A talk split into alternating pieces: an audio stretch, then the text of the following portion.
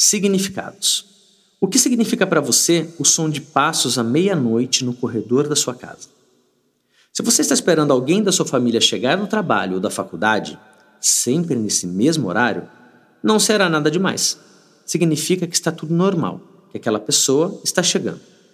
Mas se você teve a sua casa assaltada há uma semana, exatamente nesse mesmo horário, vai pensar o quê? Bom, podem ser os bandidos novamente. Você pode começar a ficar um pouco nervoso nervosa, pode pensar um monte de coisa ruim, pode se sentir mal, pode começar a suar frio, pode desmaiar, pode entrar em desespero, pode ligar para a polícia, gritar, reagir. Muita coisa pode acontecer. Mas no final, são apenas passos. A grande diferença é o que passos significam para você. Isso acontece com tudo na vida. Tem gente que ama cachorro, e gente que odeia. Talvez quem odeia cachorro pode ter um significado de que cachorros mordem, cachorros machucam.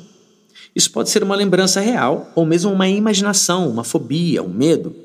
E tudo isso está ligado a um significado. As coisas são o que são e ponto. Agora, o que elas representam ou significam vai depender da sua experiência, de como você registrou isso em sua mente. Muitas vezes faz todo sentido do mundo, como no caso de alguém que foi atacado por um cachorro na infância e cresceu com esse trauma. Outras vezes não faz muito sentido, como pessoas que têm medo de palhaço e nunca foram atacadas por um palhaço.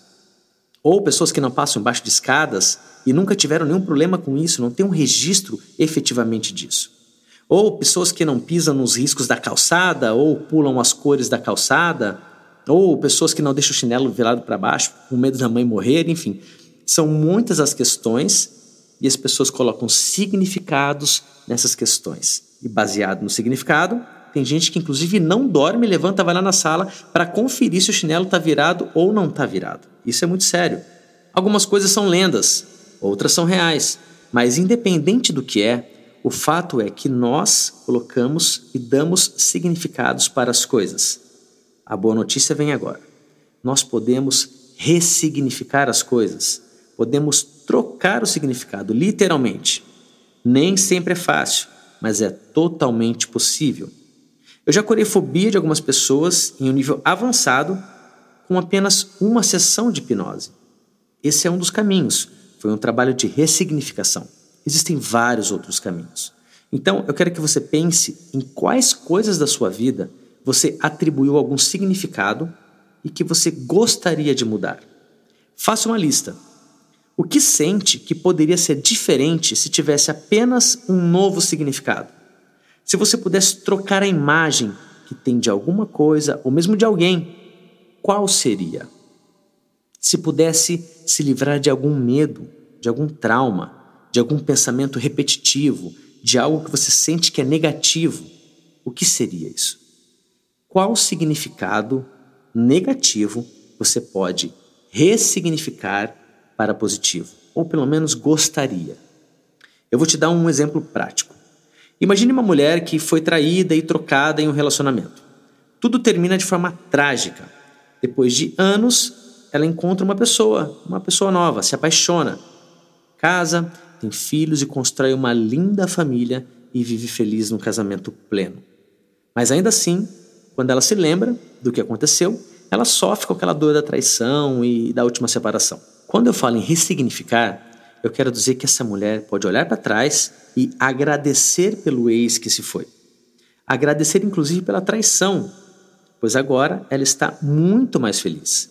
Agora ela tem filhos incríveis e vive um casamento dos sonhos.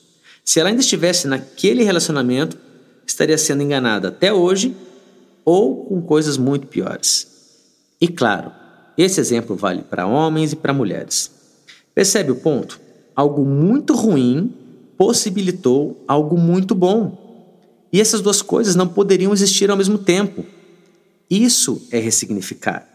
É olhar para aquilo de ruim que aconteceu, que possibilitou que algo bom ou muito melhor pudesse acontecer depois. Eu tenho certeza que em sua vida existe algum ponto em que, se você olhar para trás de uma maneira diferente, você vai conseguir enxergar o lado bom daquilo. Isso pode tirar um grande peso das suas lembranças e te fazer perceber, inclusive, o que está diante do seu nariz, mas que você não consegue notar. por estar com a cabeça em significados negativos do passado, literalmente remoendo aquelas dores, remoendo aquele sentimento negativo. Bom, o assunto então era ressignificar. Depois me conta o que você conseguiu ressignificar e como isso te ajudou. Isso é muito poderoso.